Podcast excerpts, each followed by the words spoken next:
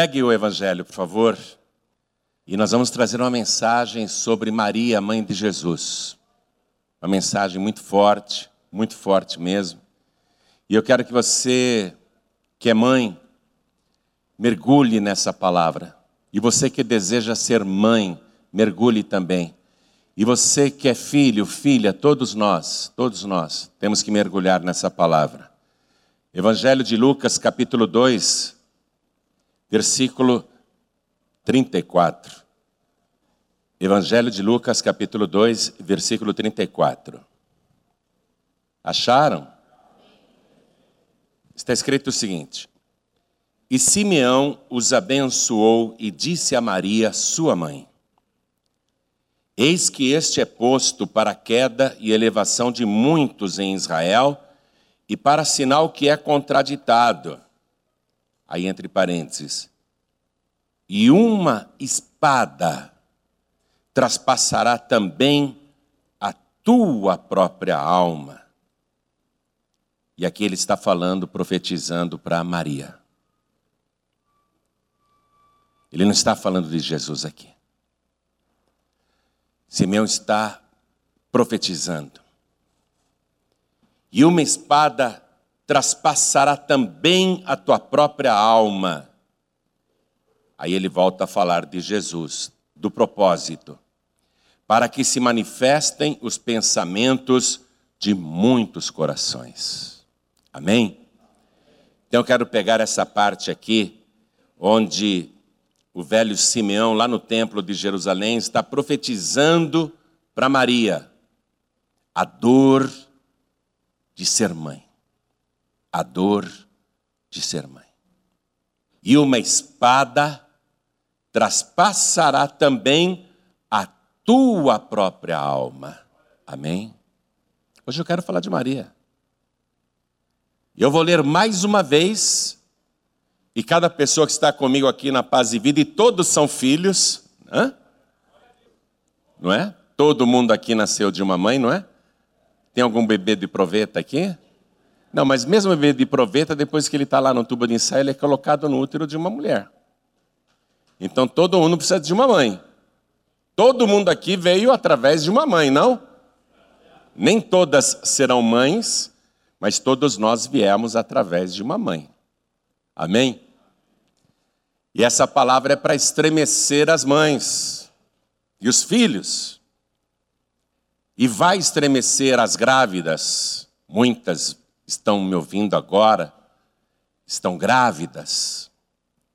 Muitas já tiveram a felicidade da maternidade e outras estão vivendo a maternidade. Essa dor aqui, essa dor. Então eu leio mais uma vez e cada pessoa que está comigo aqui na sede da Paz e Vida, São Paulo, Brasil, repete em seguida. E uma espada, uma espada traspassará também, a tua própria alma. Amém? Interessante esse também, não é? O velho Simeão já sabe que Jesus um dia será traspassado por uma lança. E agora ele profetiza, olhando nos olhos de Maria, que está com o bebê nos braços. Ele está profetizando a dor que ela vai sentir com aquela maternidade, com aquela missão de ser mãe. Quantos acreditam nesta palavra? Ergam as mãos assim. Você que crê nesta palavra, desocupe as mãos agora e faça o possível e o impossível para dar a melhor salva de palmas para Jesus. E enquanto você aplaude, abra a tua boca e diga glória, glória, glória ao teu nome, Senhor. Isso, vai aplaudindo e glorificando. E quem está nos acompanhando à distância em todo o Brasil e pela internet em toda a terra, junte-se a nós. Aplauda, aplauda o Senhor. Glorifique, glorifique a este Deus. Isso, vai, mais ainda, mais ainda. Pai querido e Deus amado, a tua palavra vai ser pregada agora. Ninguém veio aqui para escutar um homem falar, todos querem ouvir a tua palavra. Então vem com teu espírito, Senhor. Tome a boca do pregador, tome os lábios do mensageiro. Envia a tua palavra com poder e autoridade, e que a tua palavra vá, percorra toda a terra e produza o resultado para o qual está sendo mandada, em nome de Jesus. Diga amém, Jesus. Quem tem assento pode sentar, por favor. Mas eu quero levar você comigo agora, numa viagem pelo tempo, até uma cidade pequenininha, uma aldeia praticamente, chamada Nazaré. Eu quero que você e eu, agora, pela fé, comece a contemplar uma jovem, é praticamente uma adolescente, é praticamente uma menina. Ela está noiva. E ela está prometida para um homem carpinteiro ali na cidade chamado José. E ela está muito empolgada, porque um dia ela vai casar. Aquele sonho que toda mulher tem de se casar, ter uma festa de casamento. Ela vai realizar esse sonho e o seu noivo também está empolgadíssimo com isso. Agora, vamos entrar no aposento dessa jovem, vamos entrar no quarto dela. Olha como ela separa as coisas, tudo bonitinho, está arrumando enxoval, está juntando, está tecendo as peças. Ela mesma está fazendo muita coisa para o seu casamento. Agora, de repente, no quarto dela, um clarão. Um clarão muito grande, ela se assusta com aquele clarão. E uma pessoa se materializa na frente dela e quando esta pessoa se torna visível, perfeitamente visível, diz: Salve agraciada, o Senhor é contigo. E ela leva um susto, ela começa a tremer, um estranho no seu aposento, algo inesperado. Ela foi surpreendida por Deus, ela não esperava aquilo, aquela visita sobrenatural, mas uma visita que conversa com ela. E ela fica com medo e curiosa: que saudação é essa? O que está acontecendo? E aquela pessoa que se materializou na frente dela diz: Maria, não temas. Eis que achaste graça diante de Deus. Eis que em teu ventre conceberás e darás à luz um filho, e o seu nome será Jesus. E aquela moça virgem ainda ficou curiosa: como é que eu vou ter um filho se eu nem sou casada ainda? Eu nunca coabitei com homem algum. E o anjo diz para ela: Descerá sobre ti a virtude do Altíssimo, e a sombra do Onipotente te cobrirá com a sua sombra. Pelo que? O ente santo que de ti há de nascer será chamado de Filho de Deus.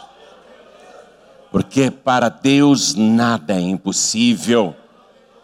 Sabe a tua prima Isabel? Que mora lá nas montanhas de Judá? Que todo mundo dizia que era estéreo? Eu vou te dar essa notícia de primeira mão.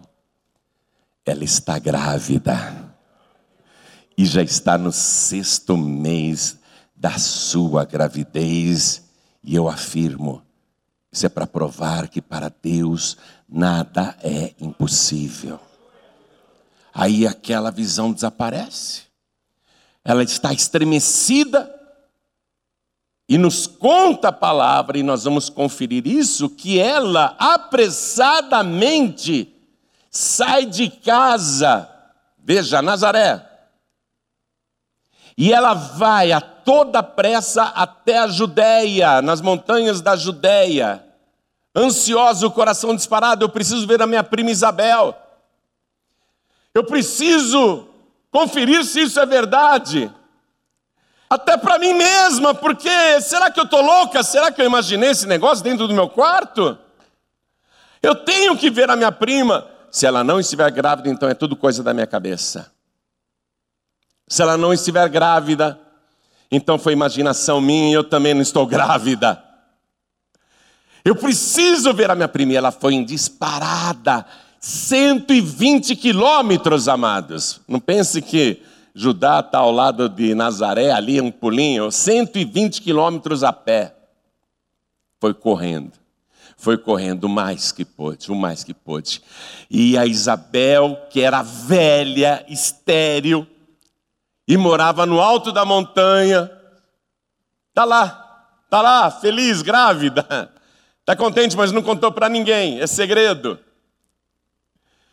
E a Virgem Maria vai subindo a montanha, as pernas estão até tremendo, mas ela não, não liga para dor, para cãibra, ela precisa falar com a prima Isabel. Precisa conferir essa história. E quando ela vê a casa assim de Isabel, ela já começa a chamar de longe: Isabel! Isabel! Isabel! E a Isabel que está lá dentro é surpreendida, porque a criança dentro dela dá um salto, ela estava esperando João Batista. E ela se levanta, aquela idosa se levanta, a idosa grávida se levanta, e vai na janela e grita: Ei! E aí, mais uma vez, a Virgem Maria vai ser surpreendida. Maria! Em hebraico, Miriam. Ei, Maria! Que honra é essa que eu tenho?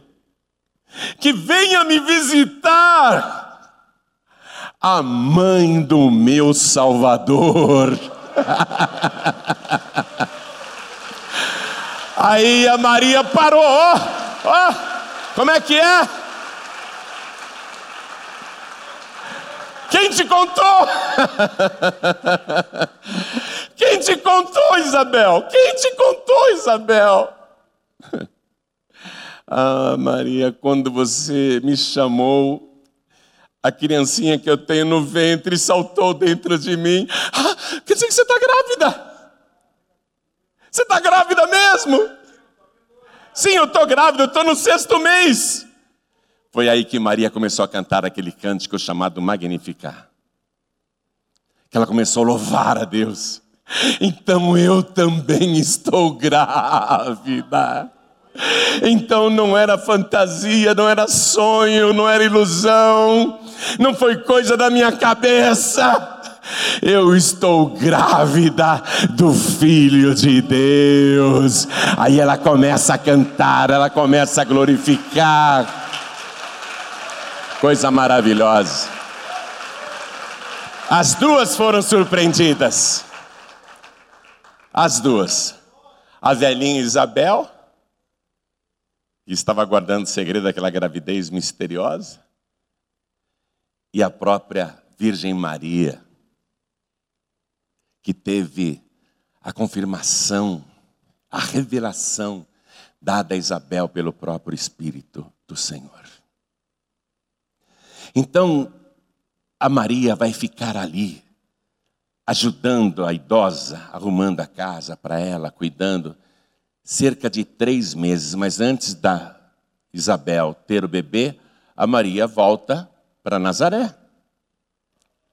E quando ela volta, ela está já em estado interessante, três meses.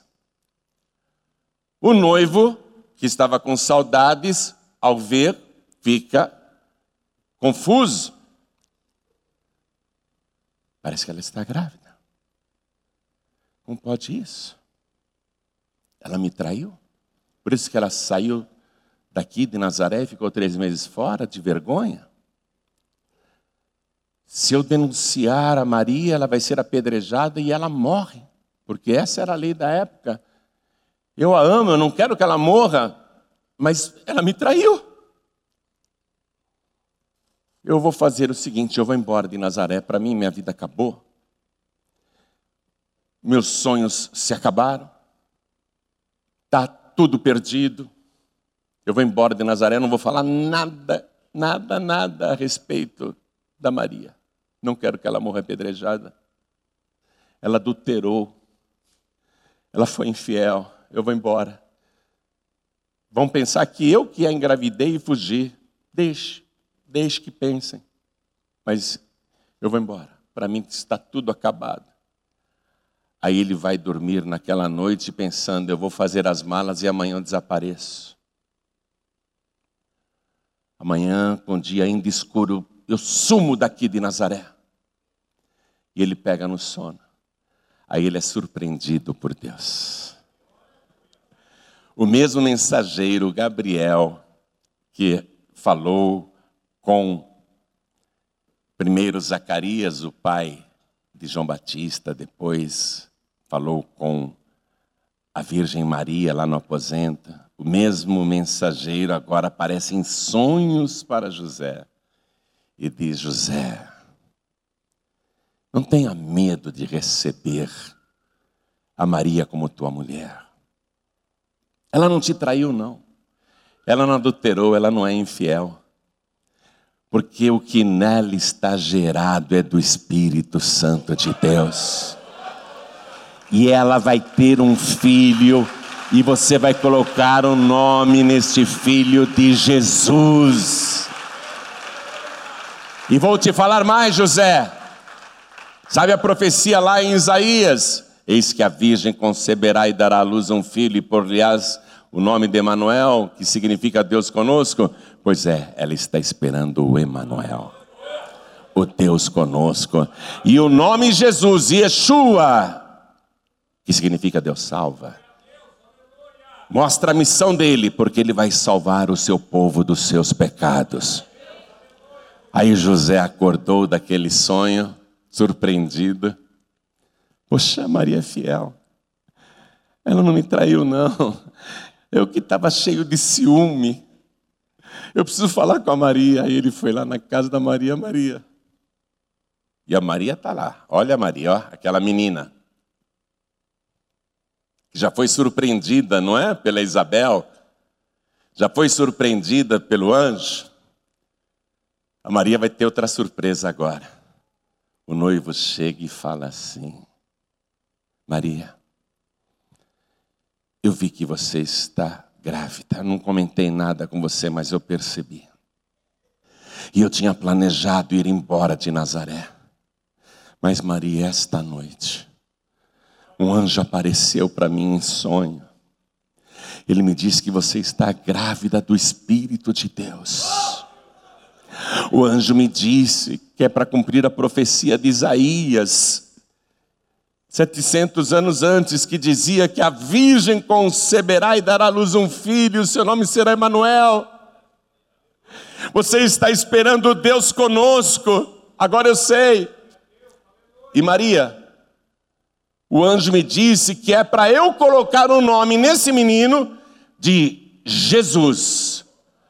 Aí a Virgem Maria estremeceu: Jesus? Como é que você sabe esse nome? O anjo me disse, mas foi o mesmo nome que o anjo falou para mim quando apareceu para mim no meu aposento. O mesmo nome Jesus, então o nome dele é Jesus. Foi confirmada a gravidez.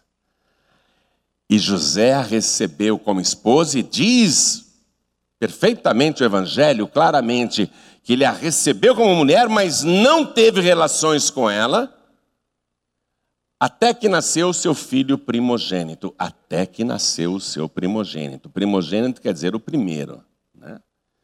Então José não a tocou enquanto ela estava grávida de Jesus. E a gravidez vai aumentando, toda Nazaré pensa que ela está esperando um filho do José. Aí surge o decreto, o decreto de César para cada um se alistar na sua própria cidade para fazer o censo. E Roma queria esse número porque cobrava imposto por cabeça. Então cada um tinha que ir na sua própria cidade para se registrar, para dizer que está vivo, para contar os habitantes da família, os descendentes. Aí sai o decreto, José diz, Maria, nós vamos ter que viajar até Belém. porque eu sou de lá. Eu sei que você está quase para ter neném, mas nós vamos ter que obedecer a ordem de Roma. Todo mundo tem que ir. Então eu vou te colocar aqui nesse jumentinho e nós vamos, tá, meu amor? Eu vou devagarinho, com todo cuidado. E nós vamos lá para Belém. 120 quilômetros no lombo de um jumento. Ela está lá chacoalhando.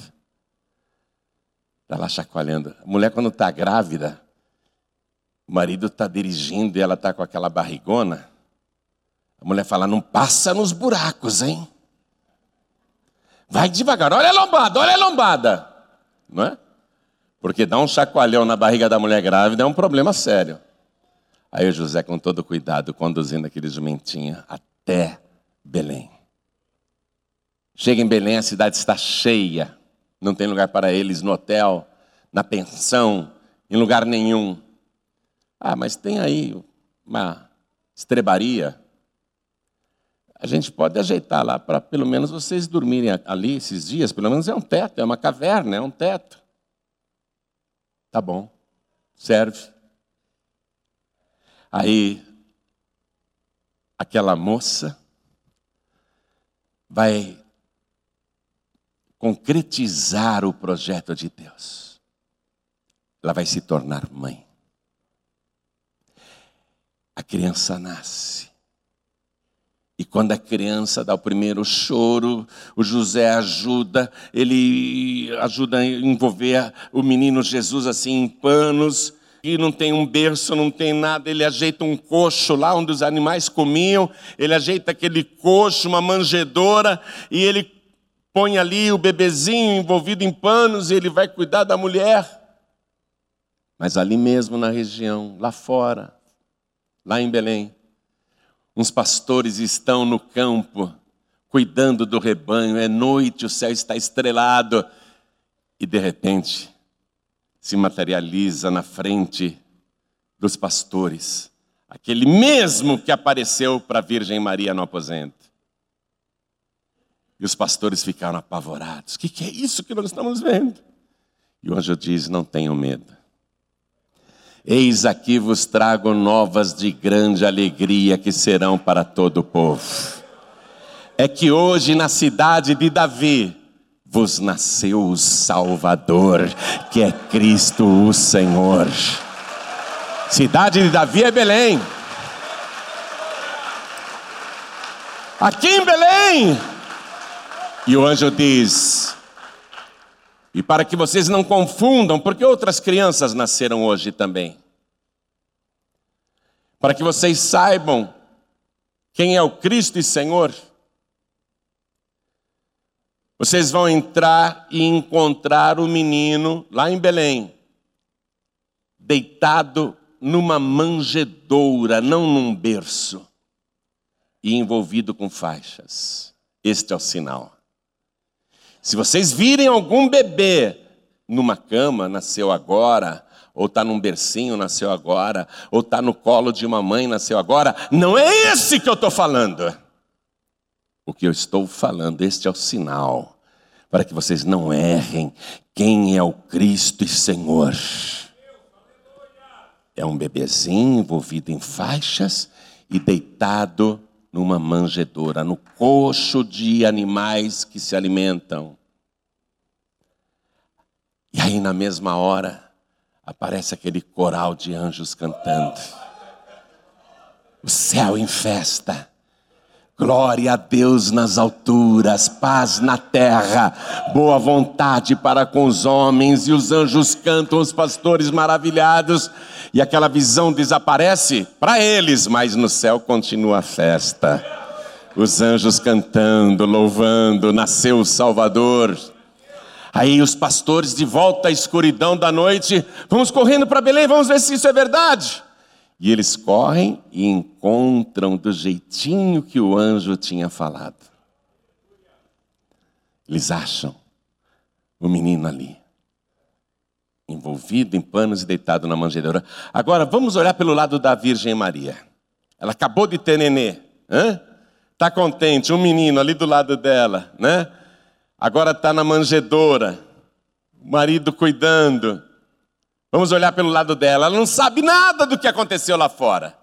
Ela não sabe dos pastores no campo, ela não sabe da aparição do anjo, ela não sabe nada do coral no céu, ela só está dentro de uma caverna, com o filho recém-nascido e o marido. Aí entram aqueles pastores, com licença, com licença, com licença. Ah, é ele, é ele. E ela, surpresa, ele o quê? É ele. Aí os pastores começam a contar toda a história. A confirmação. Você já pensou a alegria dessa mãe? É muita surpresa, é muita notícia boa. Olha, um anjo aparece no meu quarto e disse que eu vou ser mãe através do Espírito de Deus. Vou contar para minha prima, ela já sabe. Foi Deus que revelou para ela.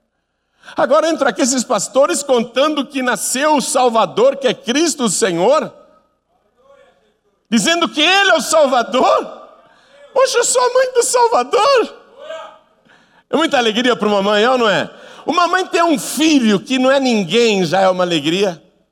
Porque o nenezinho, quando nasce, você não sabe se ele vai ser médico, se ele vai ser engenheiro, se ele vai ser advogado, se ele vai ser arquiteto, se vai ser pedreiro, empreiteiro, empresário, né? se ele vai ser dentista. Você não sabe se ele vai ser bandido, se ele vai ser ladrão, se ele vai ser viciado, se ele vai ser vagabundo. Você não sabe de nada do seu filho, não é?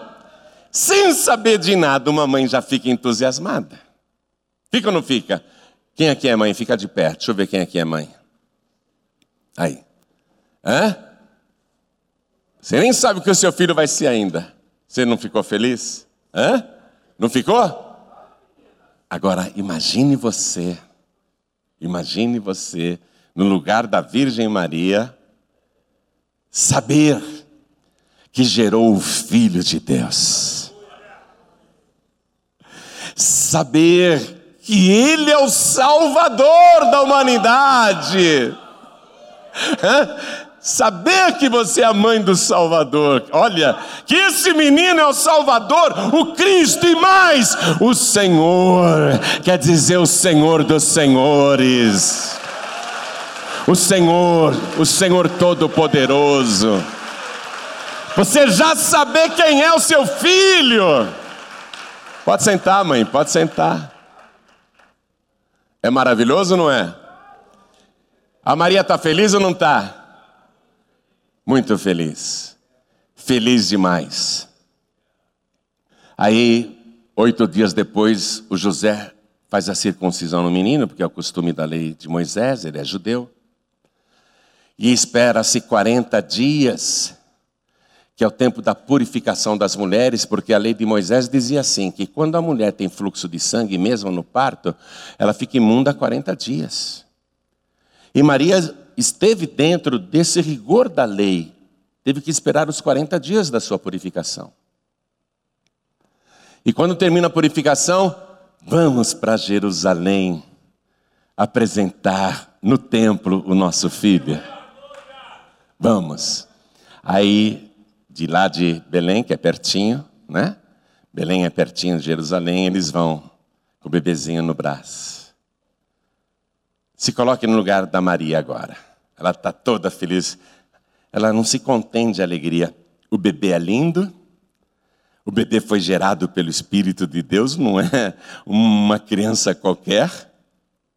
Já estou sabendo que ele é o salvador da humanidade. Eu já sei o que o meu filho vai ser quando crescer. Eu já sei que ele é o Cristo, que ele é o Senhor, ele é o Messias, ungido. Cristo quer dizer Messias, né? Ele é ungido Puxa, é muita alegria para uma jovem mãe como eu. Estou tão feliz. Vou apresentar o meu filho no templo. Quando ela entra no templo com o marido, vem o velho Simeão, um homem que há muito tempo esperava a salvação. E Deus tinha revelado para ele: Ô oh, Simeão, você não vai morrer enquanto você não vir o seu Salvador. E aí Simeão aguentou, velhinho, velhinho, está lá no templo todos os dias, eu preciso ver o meu Salvador, eu não posso morrer sem ver o meu Salvador. Aí quando a Maria entra com o menino Jesus nos braços, o velho se levanta, Simeão vai ao encontro dela, arranca o nenê dos seus braços, ergue ao céu e diz: Ó oh Deus! e a Maria surpresa: O que está vendo? Quem é esse homem? O que está acontecendo? Ó oh, Deus! E ele bebê assim: Pode despedir em paz o teu servo, porque os meus olhos já viram a tua salvação. Maria ficou maravilhada, a confirmação que Ele é o Salvador. O seu reino não terá fim, Ele vai herdar o trono de Davi, seu pai, e o seu reino nunca mais terminará. Obrigado, meu pai. Agora eu posso morrer, porque eu já vi quem é o meu Salvador, agora eu posso morrer. Coisa linda, né? Você não pode morrer enquanto não vir Jesus como seu único, suficiente, exclusivo e eterno Salvador. Ele é o único que pode salvar você dos seus pecados. Simeão disse: Agora eu posso morrer, eu já vi o meu Salvador. Eu já sei quem ele é, eu posso morrer. Obrigado, meu Deus. Ele está feliz. Ele está feliz. Ninguém pode morrer sem ver Jesus como Salvador. Aí ele devolve o bebezinho para a virgem, olha profundamente nos olhos dela e faz essa profecia que eu li para você no início da mensagem. Ele abençoou José, abençoou Maria, abençoou o bebê. Aí ele diz, que foi o início da nossa leitura, versículo 34. Eis que este é posto para queda e elevação de muitos em Israel, e para sinal que é contraditado. Passa um traço aí no contraditado. Aí ele olha nos olhos dela e diz: E uma espada traspassará também a tua alma, para que se manifestem os pensamentos de muitos corações. Maria ouviu esta palavra e ela estremeceu, porque em meio a tantas alegrias, tantas surpresas, uma palavra de dor. Você está compreendendo? Por isso que eu estou te contando desde o começo as surpresas boas que aquela jovem mãe teve. Porque no templo ela recebeu pela primeira vez uma notícia trágica, uma profecia que ela não gostaria de ouvir. E que fez aquela jovem mãe estremecer. O Evangelho de Lucas foi escrito em grego no original, porque o médico Lucas tinha cultura grega. Não grego de nascimento, mas tinha cidadania grega. Ele tinha nascido, parece que na Síria. Mas ele fala o grego fluentemente, o grego clássico. O médico Lucas é um homem culto. E quando ele escreveu este relato entrevistando a própria Maria, que ainda vivia, a palavra espada, aqui em português, no original grego, os estudiosos da língua dizem que essa palavra espada, em grego, só aparece em dois lugares na Bíblia: aqui e na Septuaginta, que é a versão dos 70 sábios que traduziram o Antigo Testamento do hebraico para o grego. E lá no Antigo Testamento a palavra espada, do mesmo modo que foi escrito aqui em Lucas, só aparece quando vai descrever a espada do gigante Golias. A espada de Golias no Antigo Testamento era uma espada que amedrontava pelo seu poder destrutivo pela grande dor que podia causar em quem fosse golpeado com aquela arma. A mesma palavra. Por isso que Maria estremeceu. O que o velho Simeão está profetizando é que ela vai ter uma dor, uma dor, que vai rasgar até a sua alma, não só o coração, a alma por dentro. E desde então, ela ficou muito preocupada. Como assim? Eu fiquei com medo dessa palavra, como assim? Aí eles retornam para Belém. estão em Belém. E ela está preocupada com essa palavra. E ela não sabe, ela não sabe, ela não sabe que lá no Oriente, lá no Oriente, muito longe, fora de Israel, três sábios preparam a caravana, três sábios ricos. Vem uma estrela no céu e sabe que aquele é o sinal de que nasceu alguém muito importante na terra, o grande rei da terra. Eles veem aquela estrela e eles entendem que precisam seguir aquela estrela para saber quem é o grande rei da terra. Maria não sabe de nada disso. Ela está em Belém preocupada apenas. E aqueles três sábios estrangeiros vão seguindo a estrela, a estrela vão seguindo numa grande viagem, numa comprida viagem, até que a estrela para em Belém. Eles estão seguindo a estrela. Eles passam antes em Herodes. Será que o grande rei que nasceu está aqui no palácio? Herodes diz: quando vocês acharem, me avisem, porque eu quero adorar esse novo rei. A intenção de Herodes era matar, você sabe disso.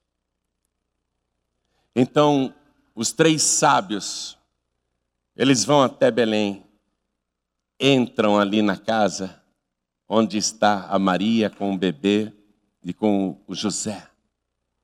E eles se ajoelham diante do bebezinho. É o grande rei de toda a terra. É o rei dos reis. Viemos trazer essas ofertas ao grande rei. Ele é só um bebê, não pode ver, mas é para ele e deram ouro, incenso e mirra. Mais uma vez, Maria foi surpreendida. O Rei dos Reis, eu gerei o Rei dos Reis. Eu sou mãe do Rei dos Reis. E os sábios se retiram. E Maria está só pensando o que está acontecendo. Mas ela não esquece ela não esquece o que o velho Simeão profetizou: uma espada traspassará também a tua própria alma, Maria. Ela não esquece essa palavra. E eles vão dormir naquela noite. E no meio da noite, o marido dela acorda suando. Rápido, rápido. Maria, Maria, pega o bebezinho. Vamos juntar as coisas. Vamos fugir daqui, vamos fugir daqui. José que está vendo, por que você está apavorado desse jeito?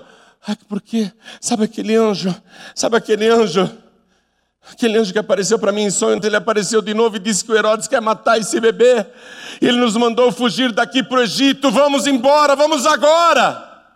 Aí o coração dela estremece, o Herodes vai querer colocar a espada no meu bebezinho. Uma mãe, quando sabe que o filho está correndo perigo, não fica apavorada? Fica ou não fica? Teu filho sai para a rua e não volta ou atrasa para voltar, a senhora já não fica preocupada? Se souber que há uma ameaça de morte contra o teu filho, a senhora não vai ficar aflita? Maria ficou aflitíssima, como mãe. Querem matar o meu bebê, vamos fugir então, vamos fugir, José. E eles vão viajar mais de 500 quilômetros até o Egito. E Jesus vai morar dois anos no Egito. E em todo esse tempo, Maria está apavorada. Será que aqui vão tentar matar o meu filho também? A espada, a espada que o velho Simeão profetizou? Aí, novamente, em sonhos, eles são avisados: podem voltar para Israel porque aquele assassino que queria matar o menino acabou de morrer. Aí eles voltam, voltam, voltam, mas não vão para Belém. A Maria no caminho ficava dizendo: José, para Belém não, para Belém não. Eu tenho medo que matem o meu filho. Eu tenho medo que a espada o alcance. Para Belém não, ele está com dois anos agora. Para Belém não, José. Para Belém não, José. José, vamos para Nazaré, onde você tinha a tua carpintaria. Vamos para Nazaré, vamos morar em Nazaré, é longe. Nazaré fica longe de Belém, é muito longe, lá ninguém vai procurar o meu filho para matar. Vamos morar em Nazaré e vamos ficar quietinhos, não vamos falar nada. E aí você entende por quê há poucos relatos de Jesus antes dos 30 anos de idade. Porque a Maria queria proteger a cria, como toda mãe. Não quero que matem o meu filho. Eu quero proteger o meu filho. Toda mãe não é assim? Eu quero proteger o meu filho. E eles foram morar em Nazaré, e é por isso que Jesus, quando cresce, é chamado de Nazareno. Ainda que tenha nascido em Belém, ele é belemita. O certo seria dizer Jesus o belemita, mas a gente fala Jesus o Nazareno. E o Evangelho diz que ele será chamado de Nazareno, fazendo um jogo de palavras com Nazireu, aquele que é consagrado a Deus desde o nascimento. Então Jesus vai crescer em Nazaré, ele é o Nazireu de Deus, consagrado a Deus, reservado por Deus desde o ventre da mãe, reservado para uma missão desde o ventre da mãe. E ele vai crescer em Nazaré. Maria está contente, parece que esqueceram essa história de Rei dos Reis, esqueceram essa história de Emanuel, esqueceram essa história de Messias. Ela está vivendo no anonimato em Nazaré junto com o seu marido e junto com o seu filho. E ele vai crescendo, ela está contente. Mas todo judeu, ano a ano, tem que ir para Jerusalém, especialmente na Páscoa. E José e Maria foram quando Jesus já estava com 12 anos e levaram ele junto na viagem, junto com os parentes e amigos. Todos que saíram de lá de Nazaré e fizeram uma caravana para Jerusalém para passar a Páscoa, foi aquela caravana inteira. Ficaram lá uma semana, que esse é o tempo de duração da festa, e no final dos sete dias, eles retornam, a caravana volta para Nazaré, e Maria e José estão felizes, a semana foi maravilhosa, adoraram a Deus, cantaram, enfim, estão alegres. Mas cadê Jesus? Ah, deve estar com algum parente, deve estar com algum amigo, deve estar conversando com alguém nessa caravana, deve estar lá para trás ou lá para frente, não esquenta a cabeça não. Mas a mãe está preocupada, cadê o meu filho? E andam um dia inteiro e Jesus não aparece. José, vamos começar a procurar o meu filho, estou preocupada. Será que aconteceu alguma coisa com ele?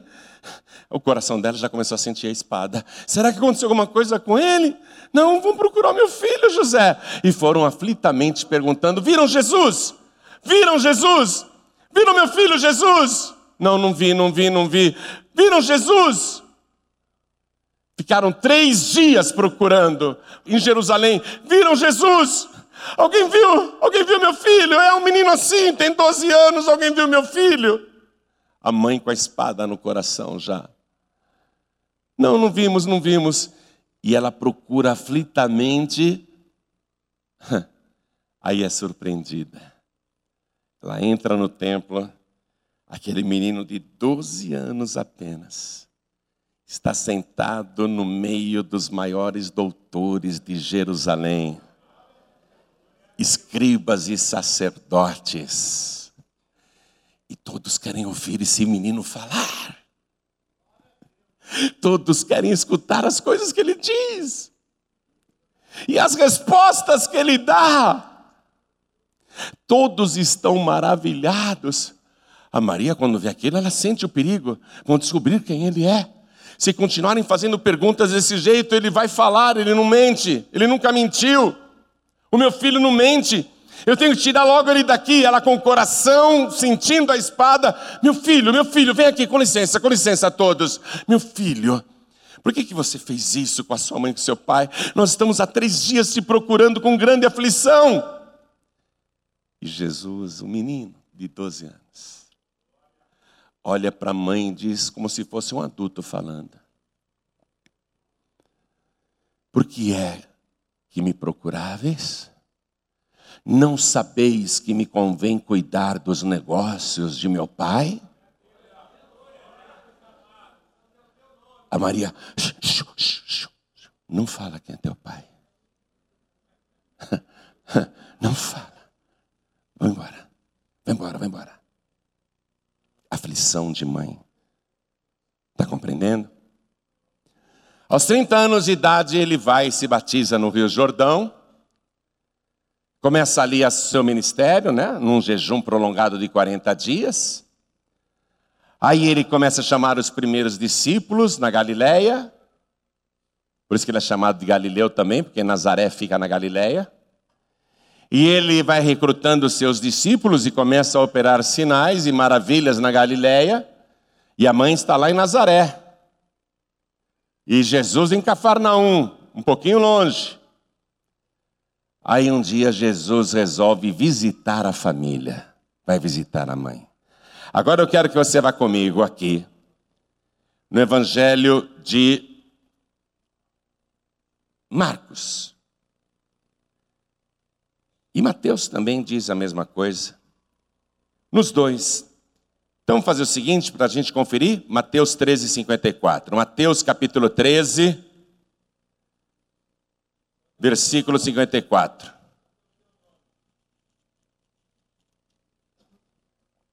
E chegando à sua pátria, quer dizer, Nazaré. Jesus voltou para Nazaré, onde ele cresceu. Ele saiu de lá de Cafarnaum. Ele tem discípulos que já o seguem. E chegando à sua pátria, ensinava na sinagoga deles, de sorte que se maravilhavam e diziam: De onde veio a este sabedoria e estas maravilhas? Não é este o filho do carpinteiro? E não se chama sua mãe Maria? E seus irmãos Tiago e José e Simão e Judas, Jesus tinha quatro irmãos homens. E não estão entre nós todas as suas irmãs, Jesus tinha várias irmãs. O povo de Nazaré conhecia a família de Jesus. De onde lhe veio, pois, tudo isso? E escandalizavam-se nele. Começou a contradição. Jesus, porém, lhes disse: Não há profeta sem honra a não ser na sua pátria e na sua casa.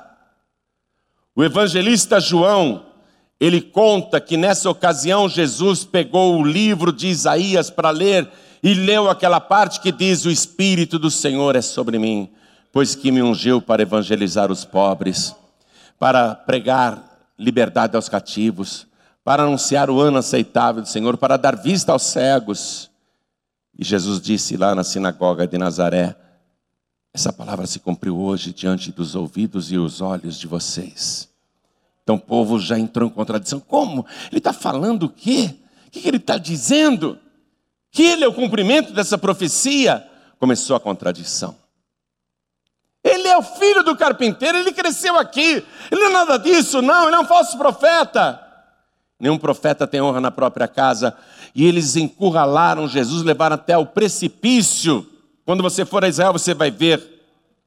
É um precipício, você também já foi, muita gente aqui já foi comigo. É um precipício e lá você tem a vista da cidade de Nazaré embaixo. E eles queriam jogar Jesus de lá de cima. O coração da sua mãe ficou desesperado. Primeiro o orgulho com a pregação que o filho fez na sinagoga, e depois o desespero de ver a contradição, a reação das pessoas, o ódio, a vontade de matá-lo. O coração da mãe ficou apertado: vão matar meu filho, vão jogar ele do precipício, vão acabar com ele, eu protegi ele a vida toda, olha só. Aí Jesus opera um sinal. Ele praticamente fica invisível para todo mundo. As pessoas o veem, mas não o reconhecem. É como se ele estivesse invisível. Ele está ali. Cadê Jesus? Vamos jogar ele lá embaixo. Vamos matar esse blasfemador. Vamos matar esse blasfemador que fala que é o filho de Deus. Vamos matá-lo. E Jesus passa no meio deles e vai embora. Aí o coração da Maria aliviou um pouquinho. Ah, meu Deus, até quando? Mãe sofre a vida inteira, não é? Quando o filho é pequeno, a senhora sofre. Sofre ou não sofre, hein, mãe? E quando o filho cresce, acabou o sofrimento? Ah, teu filho agora tem 30 anos. Acabou o sofrimento? Tua filha agora tem 30 anos. Tá dormindo em paz agora, mãe? tá nada. Tá nada. Eu oro toda noite pelos meus filhos. Eu oro toda noite por eles. Estão já adultos, casados, né? Tem até netos. Mas, meu Deus, guarda meu filhinho onde ele está. Guarda minha filhinha, Senhor. Protege. O filho pode crescer o quanto for, a mãe nunca vai deixar de se preocupar. Aqui a Maria sentiu de novo a espada no coração. E assim vai ser, amados. Assim vai ser o tempo todo. A fama de Jesus aumenta, a Maria está preocupada. Do jeito que ele está ficando famoso, vão querer matar o meu filho. Teve uma hora que Jesus ficou tão famoso, mas tão famoso, que ele não podia nem comer, ele não tinha mais como comer, nem ele nem os discípulos. Jesus entrou numa casa e afluiu tanta gente que era impossível chegar perto dele, ninguém podia se mexer de tanta gente apinhada na casa e do lado de fora da casa. Aí a Maria chamou os filhos e falou assim: Vamos tirar Jesus de lá dessa confusão. Vamos comigo aqui para ver isso no Evangelho de Marcos, capítulo 3, versículo 20. A mãe está preocupada com o filho. Ele já tem 30 anos, mãe, mais de 30. Ô oh, mãe, fica tranquila. Não, não, não, não, de jeito nenhum. Aqui, Evangelho de Marcos, capítulo 3, versículo 20. E foram para uma casa né, Jesus com os discípulos, e foram para uma casa. E afluiu outra vez a multidão de tal maneira que nem sequer podiam comer pão. E quando seus parentes ouviram isso, saíram para o prender, porque diziam: está fora de si. A Maria chamou os outros filhos e falou: vamos trazer Jesus. Vamos tirar ele de lá, vão acabar matando ele. Me ajudem. E foram até essa casa onde Jesus estava com uma multidão, uma multidão. A mãe está do lado de fora, sentindo a espada no coração aquela grande espada. Versículo 31. Chegaram então seus irmãos e sua mãe, e estando de fora, mandaram-no chamar. Foi lá, a mãe e os irmãos de Jesus do lado de fora não conseguiam entrar. Por favor, vai lá, vai lá. Eu sou a mãe de Jesus. Fala para o meu filho vir aqui que eu quero falar com ele, eu não estou conseguindo entrar. Fala para ele vir aqui um pouquinho, por favor. É, é, é, urgente, é urgente, é urgente. Chama o meu filho. E a mãe preocupada. Olha quanta gente, olha quanta gente. Vai lá, por favor. Avisa o meu filho que a mãe dele está aqui. Avisa. Versículo 32. E a multidão estava sentada ao redor dele e disseram-lhe: Eis que a tua mãe e teus irmãos te procuram e estão lá fora. Estão lá fora. E ele lhes respondeu, dizendo: Quem é minha mãe? E meus irmãos? E olhando em redor para os que estavam assentados junto dele, disse: Eis aqui minha mãe e meus irmãos. Porquanto qualquer que fizer a vontade de Deus, esse é meu irmão e minha irmã e minha mãe.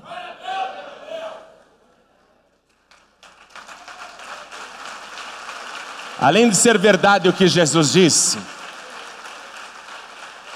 que todos os que ouvem a palavra e a praticam são parentes dele, todos que ouvem a palavra de Deus e a executam são da família de Jesus, além dessa verdade que ele disse, Há um outro motivo pelo qual Jesus não mandou a mãe entrar, nem os irmãos. Jesus não queria que a pressão aumentasse sobre Maria, que já vivia com o coração sobressaltado de mãe. E Jesus não queria também dar esse prestígio para os irmãos, porque senão, quando lá da crucificação, ah, Jesus era terrorista, vamos matar a família toda então. Os irmãos também são terroristas, também são subversivos. Jesus falou: Deixa eles lá, vou mostrar para vocês quem é minha mãe, quem são os meus irmãos, quem são as minhas irmãs. Aí Jesus estendeu a mão assim: Ó, se ele tivesse aqui, ele ia fazer isso que eu estou fazendo agora. Ele ia olhar assim para todos vocês que estão aqui, ia falar assim: Aqui está a minha família. A minha família é aquela que ouve a palavra de Deus e a pratica. Aí Maria voltou para Nazaré sem o filho, preocupada, mas preocupada sempre. E você já conhece, você já sabe da história. Jesus vai ser motivo de contradição. A Maria ouve os comentários. Jesus é bom, bom coisa nenhuma, ele é um enganador. Jesus é santo, é nada, é um pecador, ele profana o sábado. Olha, Jesus tem autoridade para expulsar demônios. É, mas ele expulsa os demônios por Beuzebu, príncipe dos demônios. Jesus, ele, ele é no mínimo um profeta, profeta nada, é um falso profeta, é um enganador, é um embusteiro. Sinal de contradição. E esta contradição continua até hoje. O que Jesus é para você? Um personagem histórico? Outros dizem, eu nem acredito que ele existiu. Nem personagem histórico, eu acho que foi. Outros dizem, Jesus, eu acho que ele é o espírito mais evoluído que já andou no planeta. Outros dizem, Jesus, ah, é um profeta, como creem lá o pessoal do Alcorão. Jesus, ah, Jesus é o Filho de Deus. Até aqui no Brasil, ah, Jesus era um marqueteiro. Jesus era um publicitário. A gente ouve tudo a respeito de Jesus. Ah, Jesus era um ilusionista. Jesus ele era um mágico. Jesus era um enganador. Ah, que filho de Deus. Ah, Jesus não ressuscitou coisa nenhuma. Não, morreu, casou, teve filhos, Fizeram filmes aí dizendo que ele teve uma filha com a Maria Madalena. O que Jesus é para você? Ele é um sinal de contradição. Ele é um sinal de contradição. Eu fico triste com as versões que dão a respeito de quem é Jesus. Eu fico triste, mas é o cumprimento dessa profecia do velho Simeão. Ele é um sinal de contradição. Cada um vai achar uma coisa de Jesus. Mas eu vou te dizer quem é Jesus. Jesus é o Filho de Deus Todo-Poderoso, gerado pelo Espírito Santo no ventre da Virgem Maria, o único que viveu nesse mundo sem nenhum pecado que proferiu palavras nunca antes ouvidas pela raça humana, que curou doentes, libertou oprimidos do diabo, ressuscitou mortos, acalmou tempestades, multiplicou pães e peixes, sustentou os famintos. Eu vou te dizer quem é Jesus.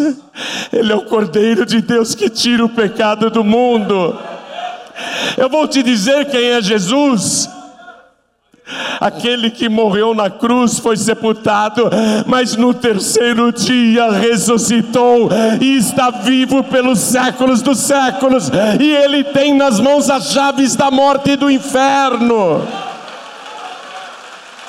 Eu vou te dizer quem é Jesus. É aquele que está sentado à direita do Todo-Poderoso e ele tem nas mãos o livro da vida do Cordeiro. Ele é o Salvador da humanidade. Ele é o Rei dos Reis e o Senhor dos Senhores. Ele é aquele que era, que é e que há de vir, o Todo-Poderoso. Ele é o próprio El Shaddai. Eu vou te dizer quem é Jesus: Jesus é Deus.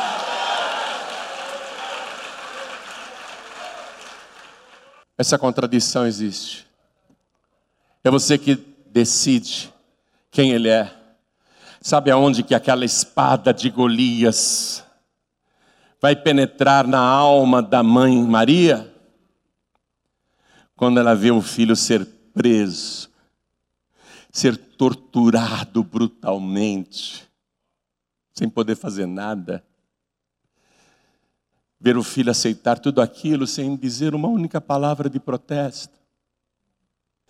É naquele momento que a espada vai entrar até a sua alma e provocar uma dor que mãe nenhuma já sentiu. Uma mãe que perde um filho num desastre de automóvel sente uma dor muito grande. Uma mãe que perde um filho num acidente aéreo ou num tiroteio, ou numa bala perdida. Mamãe que é obrigada a ver o caixão com o corpo do próprio filho. É uma dor horrível, é uma dor horrível. Mas a Maria sofreu a dor que uma mãe nunca sentiu, de ver tudo o que fizeram com o filho dela. Ela que quis proteger ele durante tantos anos. Pela Maria, Jesus nunca teria ido para Cafarnaum, nunca teria ido para Jerusalém, nunca teria se manifestado ao mundo, porque ela queria proteger o filho até o fim da vida. Pela Maria, ele nunca teria morrido na cruz. Pela Maria, ele ficaria para sempre em Nazaré, no anonimato, porque ela queria proteger o filho, é o instinto da mãe. Mas ela vai ser testemunha de todas as brutalidades e da crucificação, e ela vai ver ali o filho preso no madeiro, numa posição desconfortável, sedento, com o corpo retalhado, machucado e a espada no coração daquela mãe. Eu vou dizer uma coisa para todos os protestantes do Brasil. Gostaria de ser ouvido em toda parte, até no mundo, se possível. Vou falar uma coisa para todos os evangélicos do Brasil, e gostaria até que esta palavra ecoasse fora do Brasil. Por favor, em nome de Jesus, não falem mal de Maria. Não falem. Não ofendam. A Maria não tem culpa das religiões. O que as religiões inventaram para ela. Maria não é Fátima. Maria não é Guadalupe. Maria não é Lourdes. Maria não é Aparecida. Maria não é nenhuma dessas pessoas. Então não fale mal de Maria. As religiões estão sempre inventando coisas, imagens sobre ela, versões sobre ela. Inventaram até que Maria foi assunta ao céu, mas esse dogma só surgiu no ano 1950 da nossa era, pelo Papa Pio XII. O Papa Pio XII resolveu é, declarar, usando a sua infalibilidade papal, que Maria foi assunta ao céu, que ela é corredentora, que ela é mediadora. Escute, por favor, não fale mal de Maria por causa das coisas que as religiões inventaram dela. Eu duvido que tenha algum protestante, algum evangélico que ama Maria mais do que eu amo. Eu amo Maria, mas nunca vou me ajoelhar diante dela. Eu amo Maria, mas nunca vou acender uma vela para ela, eu nunca vou rezar para ela, eu nunca vou fazer um pedido para ela, nem agora e nem na hora da minha morte, porque ela mesmo declarou: Jesus é o Salvador. Quando os criados estavam apavorados e o dono da festa não tinha mais vinho, Maria apontou para Jesus e disse: É Ele, não é para mim, é para Ele que vocês devem fazer o pedido. Todo justo que morre vai para o paraíso. Até o ladrão que morreu ao lado de Jesus foi para o paraíso. Eu sei que Maria está no paraíso. Não desse jeito que as religiões ensinam aqui na terra, para criar uma idolatria, uma mariolatria, que Maria nunca quis. Maria foi aquela agraciada. O anjo deixou bem claro isso ao cumprimentá-la. Salve agraciada. E depois diz a ela, quando ela fica tremendo de medo: Não temas, Maria, porque achaste graça diante de Deus. Duas vezes o anjo falou para ela: É pela graça que você foi escolhida. E Maria teve ali, naquela ocasião, no seu aposento ainda, quando o anjo falava com ela, ela teve que decidir se aceitava Jesus dentro dela ou não. Porque se Maria dissesse, não, anjo, eu não quero isso para minha vida, eu não quero esse Jesus, eu não quero, eu prefiro Moisés, eu não quero ficar grávida, não, de Jesus. Não, se Maria recusasse, a decisão pertencia só a ela e o céu respeitaria Amém? Isso não impediria o plano de Deus, Deus procuraria outra pessoa. Deus procuraria outra pessoa. Ela foi encontrada ali através da graça. Toda pessoa que estuda teologia sabe que graça é um favor que não se merece. Graça é um favor imerecido, teologicamente falando. Então Maria foi escolhida pela graça. E ela era humilde. Nunca quis ser adorada. O apóstolo João, ali ao pé da cruz, ele recebe de Jesus a missão de cuidar de Maria, ampará-la na velhice. Jesus diz para João: João, eis aí a tua mãe, mulher, eis aí o teu filho. Aí João, o apóstolo, a recebeu. João é o último discípulo, todos morreram antes dele, inclusive Maria morreu antes de João. Todos morreram antes do apóstolo João. O apóstolo João está com 90 anos de idade escrevendo o livro de Apocalipse lá na ilha de Pátimos. A revelação se Maria tivesse ressuscitado e subido aos céus ali, que todo mundo ficou olhando, então João ia escrever: Olha, ela ressuscitou e subiu aos céus. Mas João, com 90 anos, a última testemunha, não escreveu uma linha sequer. Sabe por quê? Porque Maria nunca quis ser adorada. Maria nunca quis ser venerada por ninguém. Maria era uma serva de Deus. Uma mãe zelosa, uma mãe zelosa, amorosa, carinhosa que sofreu como nenhuma outra mãe nesta terra sofreu, vendo tudo o que aconteceu com seu filho. Maria deve ser respeitada, eu te digo isso. Respeite Maria, porque se você for para o céu, você vai encontrar com ela no paraíso. Já pensou que chato você ficar falando mal dela aqui na terra, por causa de religião que inventaram? Onde você vai enfiar a tua cara? Maria foi a virgem escolhida por Deus para cumprir a profecia do profeta Isaías, capítulo 7, versículo 14. Eis que a virgem conceberá e dará à luz um filho, e o seu nome será Emanuel. Essa é a Maria. A que trouxe, trouxe Cristo para o nosso corpo, que trouxe Cristo para a humanidade. Ame e respeite como eu respeito a sua mãe, e se você me apresentar a sua mãe, eu vou amá-la também. Vai ser uma velhinha tão linda. Olha quantas velhinhas de cabelinho branco que eu estou vendo aqui. Ame, respeite.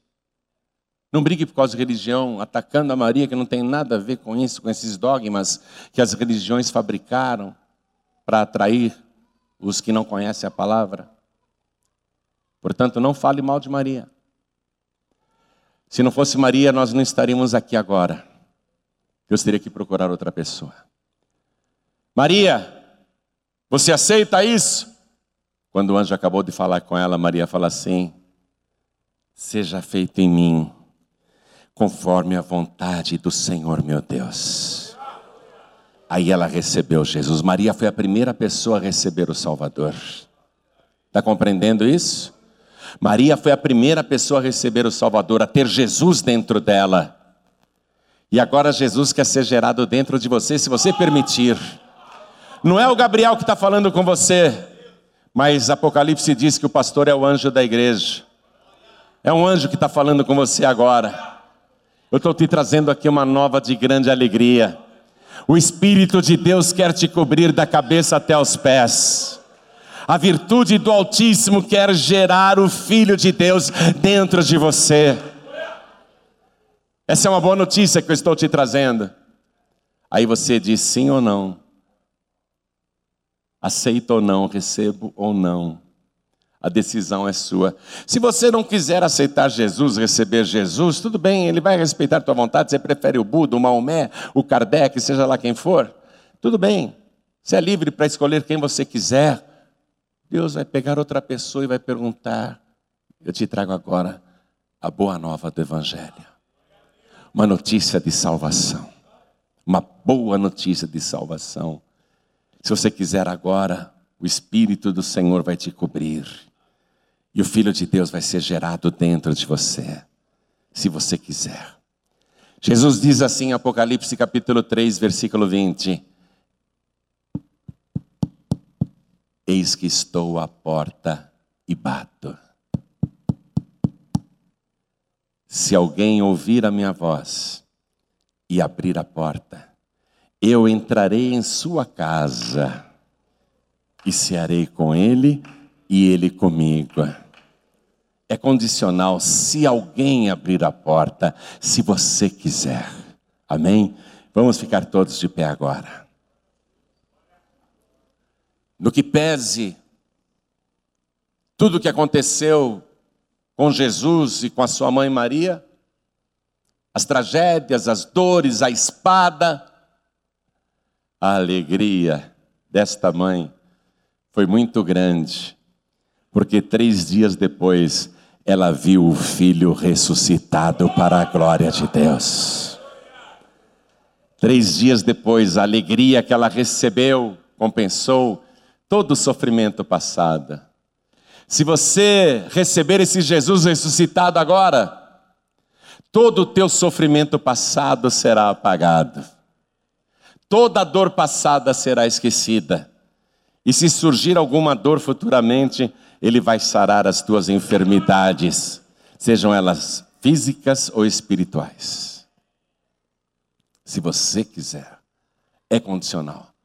O anjo apareceu para a virgem e disse: Esse é o plano. Aceita? Seja feita em mim a vontade do Senhor. Eu estou falando aqui, esse é o plano.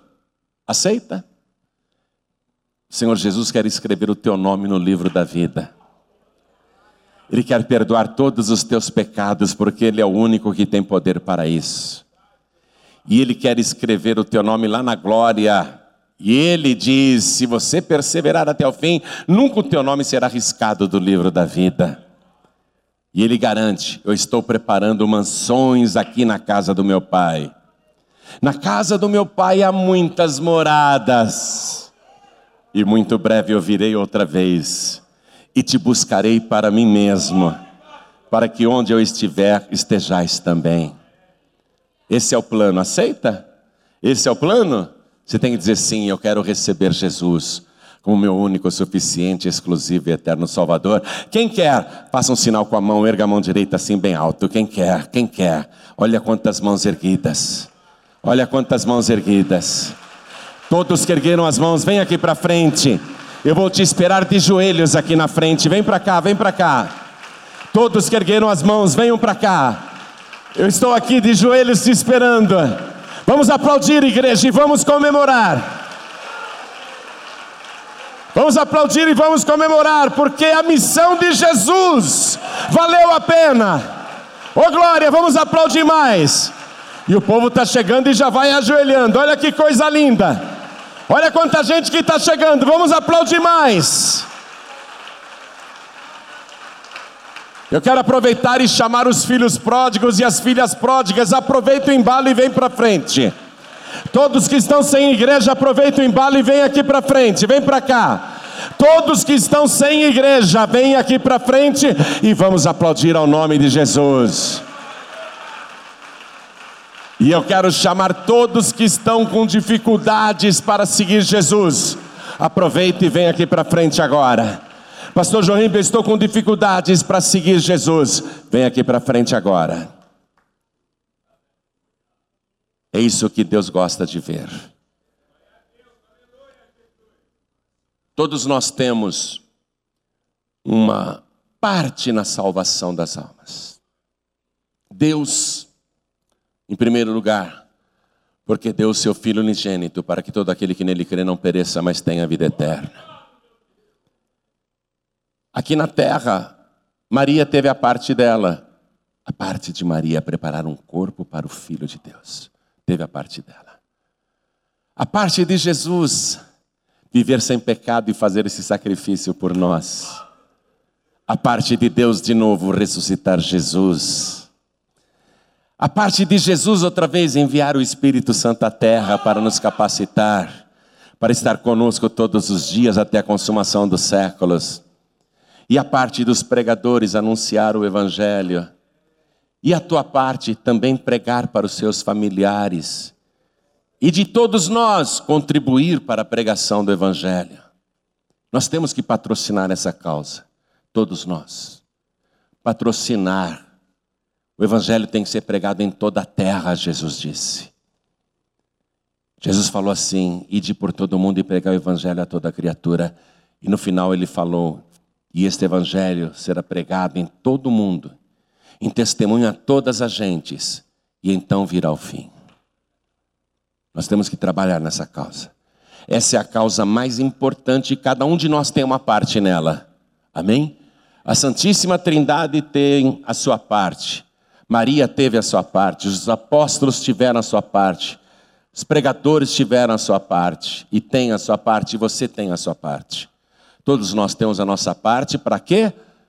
Para isso aqui, ó. Para as pessoas conhecerem a verdade e receberem Jesus como o único, suficiente, exclusivo e eterno Salvador. Quero falar com você que está assistindo essa mensagem pela televisão. Quero falar com você que está assistindo no youtube.com.br joanribe.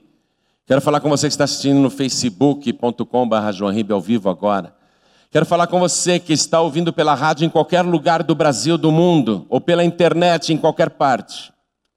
Quero falar com você agora que ouviu esta palavra. Aí aonde você está, quer entregar a vida para Jesus? Quer recebê-lo agora como teu único, suficiente, exclusivo e eterno Salvador? Então se ajoelhe ao lado do teu televisor, ao lado do teu rádio, ao lado do teu computador. E se você está em trânsito ouvindo esta mensagem, você não tem como ajoelhar agora. Coloque a mão direita sobre o teu coração, porque Deus está te vendo. E todos que estão entregando a vida para Jesus, orem assim comigo, todos que estão de joelhos, com a mão direita sobre o peito. E eu quero que a igreja estenda a mão direita na direção de cada pessoa que está ajoelhada aqui na frente.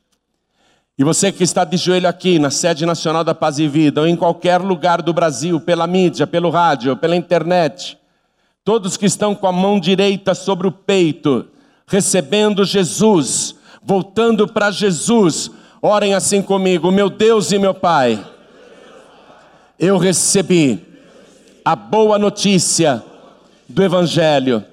E agora eu abro a minha boca e o meu coração para declarar que eu recebo o Senhor Jesus como meu único, suficiente, exclusivo e eterno Salvador. E eu te suplico, Senhor, apaga os meus pecados, escreve o meu nome no livro da vida e me dá do teu Espírito Santo me enche, Senhor, da tua presença gloriosa, porque eu quero viver aqui na terra, fazendo a tua vontade, e eu quero ser uma pessoa que também executa a sua parte. Eu quero fazer com que o teu nome seja glorificado através da minha vida e milhares de pessoas sejam arrancadas do erro, da religiosidade e das mãos sujas do diabo. Meu Deus da glória, me use nas tuas mãos. Eu quero me levantar cheio do teu espírito.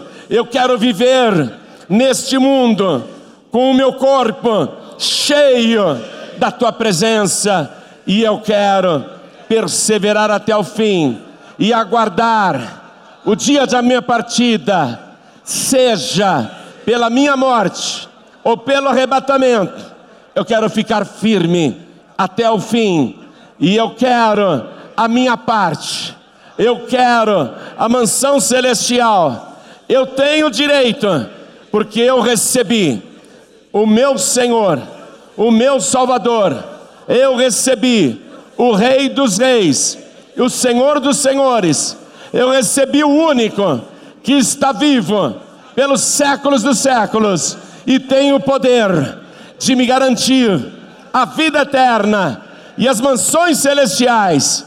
Muito obrigado a Deus, em nome de Jesus, o meu único Salvador. Assim seja feito. Amém, Senhor. Você acabou de receber as boas novas do Evangelho através de João Ribe Palharim. Um oferecimento dos pregadores do telhado. Participe da reunião de Paz e Vida. Para informações, acesse pazevida.org.br. Paz e Vida, lugar de gente feliz e ungida.